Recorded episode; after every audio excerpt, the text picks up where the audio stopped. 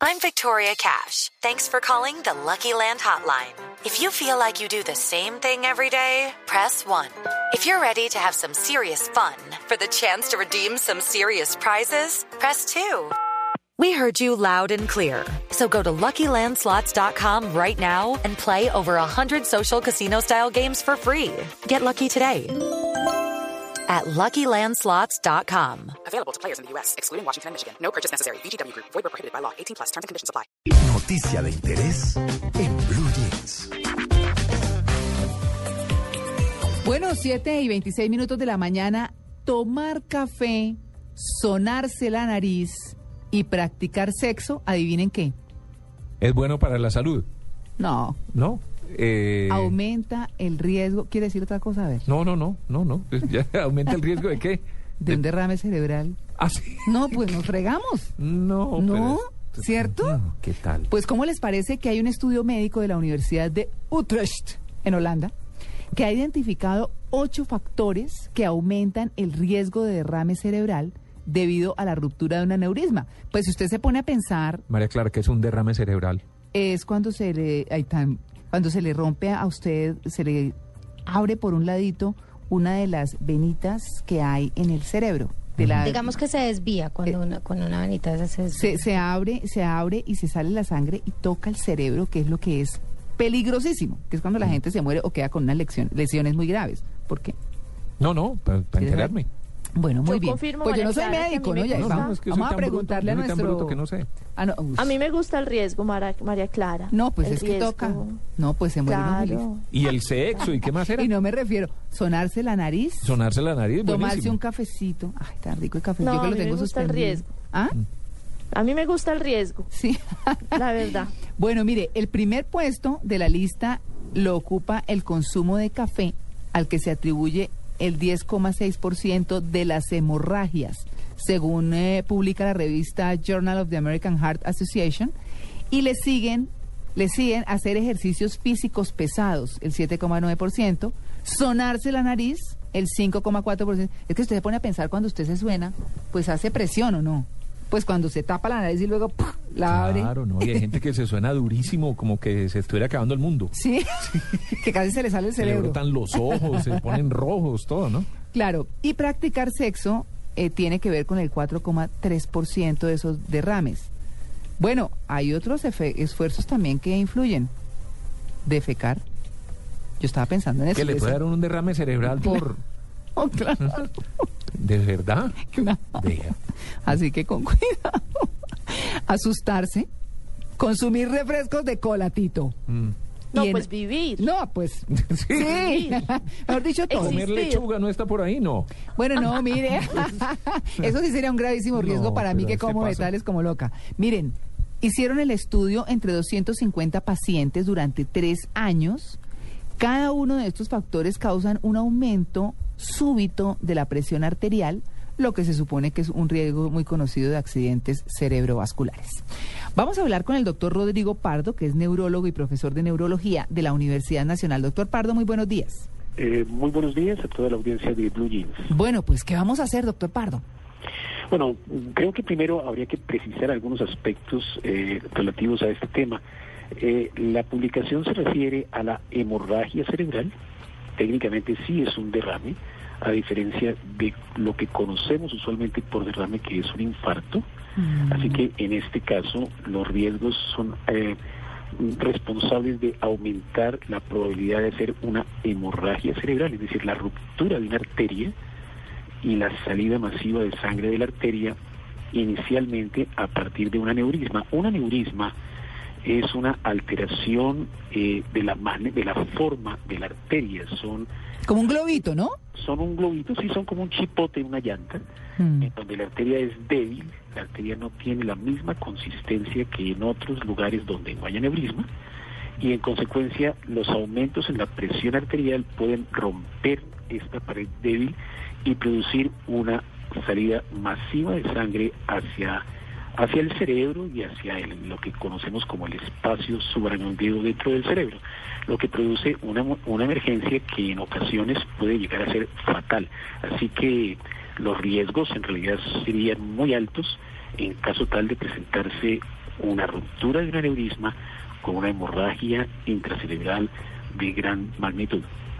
Ahora bien, los, los factores asociados a la ruptura de aneurismas se han venido estudiando desde hace muchísimos años y algunos tienen que ver con los hábitos de las personas y de factores en realidad dietéticos. En este estudio se menciona el café, sin embargo es bien conocido que antes que el café, eh, la ingesta de alcohol, particularmente en eh, algunos en algunas zonas del mundo como en los países escandinavos, tiene un alto riesgo de producir un efecto similar.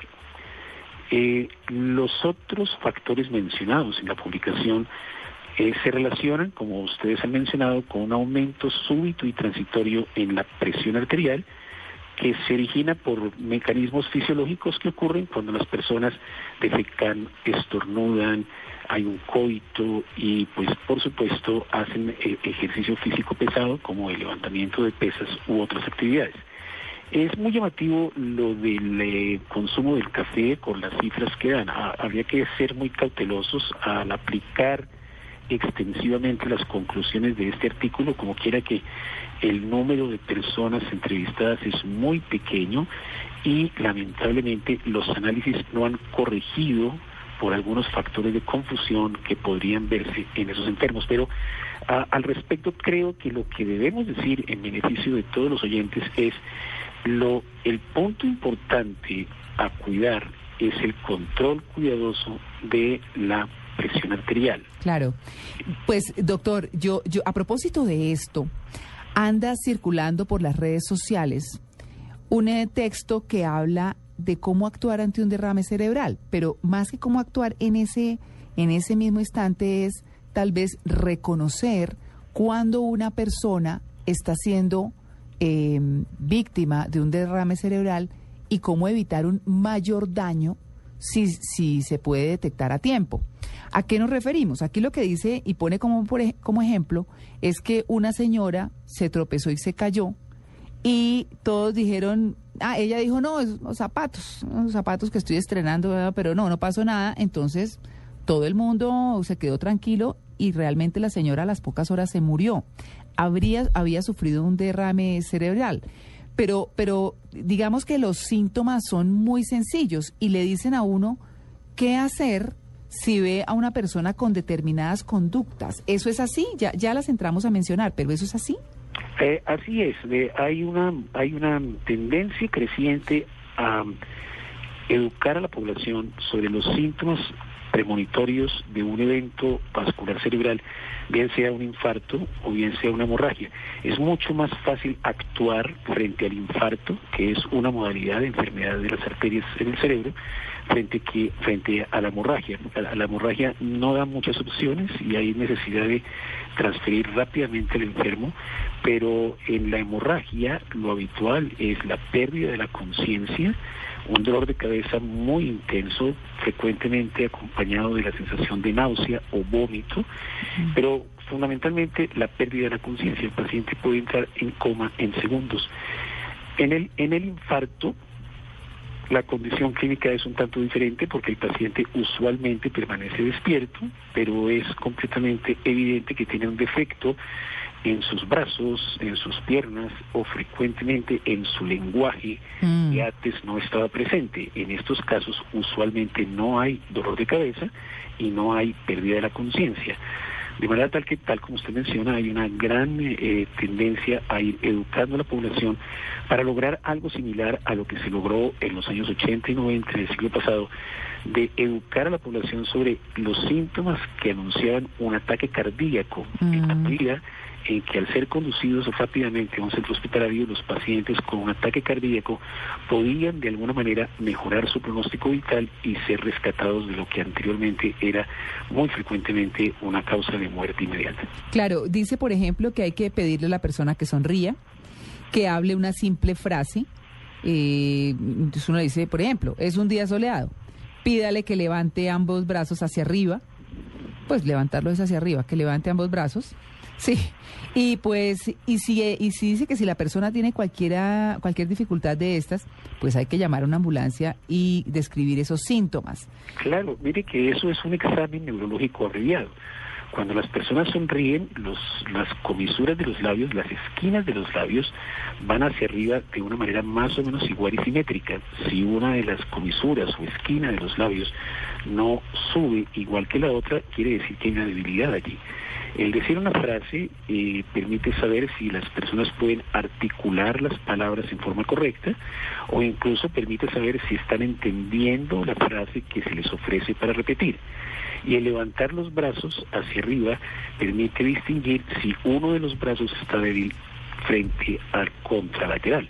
Esto es, en verdad, un examen neurológico realizado en 15 segundos y permite rápidamente ubicar si hay defectos que al instalarse de manera súbita puedan ser atribuidos a una enfermedad de las arterias en el cerebro. Claro, eh, bueno, hay que decirle a la persona que uno cree que está afectada y que ve este tipo de cosas, que se tropieza, que como que sus movimientos motrices gruesos no son como los de siempre, pues también, por ejemplo, que saque la lengua y que si está torcida, si se va hacia un lado, es un indicador de que hay un derrame cerebral. Hay muchas cosas y hay que multiplicar este tipo de, de información, ¿verdad, doctor? Correcto, yo creo que en Colombia la Asociación Colombiana de Neurología realiza en el mes de septiembre jornadas en todo el país con videos y con talleres justamente destinados a ilustrar no solamente a los eh, médicos y a, los, a las enfermeras y a los conductores de las ambulancias y atención prehospitalaria, sino al público en general, sobre la importancia de aprender a hacer estas maniobras simples para rápidamente identificar la urgencia y lograr un traslado prioritario del enfermo, porque la posibilidad de recuperar una lesión cerebral de tipo arterial depende justamente del tiempo de llegada y de la disponibilidad de recursos farmacológicos y tecnológicos para poder intervenir sobre las arterias del cerebro. Hoy en día esto es una opción claramente posible, pero requiere eh, lo que se ha conocido como una ventana. Una ventana es una oportunidad de intervención que usualmente no supera las tres horas o, en el mejor de los casos, las cuatro y media horas. Claro. Una vez pasado ese tiempo, es casi imposible revertir el daño que se ha formado en el cerebro. Uy, suena un poco asustador, pero hay que hacerlo. Si usted ve esta información en las redes sociales de cómo prevenir un derrame cerebral, multiplíquelo, póngalo en su muro o retuitelo o, o, cualquiera que sea la red social que utilice, porque es importante y son cosas muy, muy sencillas. Muchas gracias, doctor Pardo.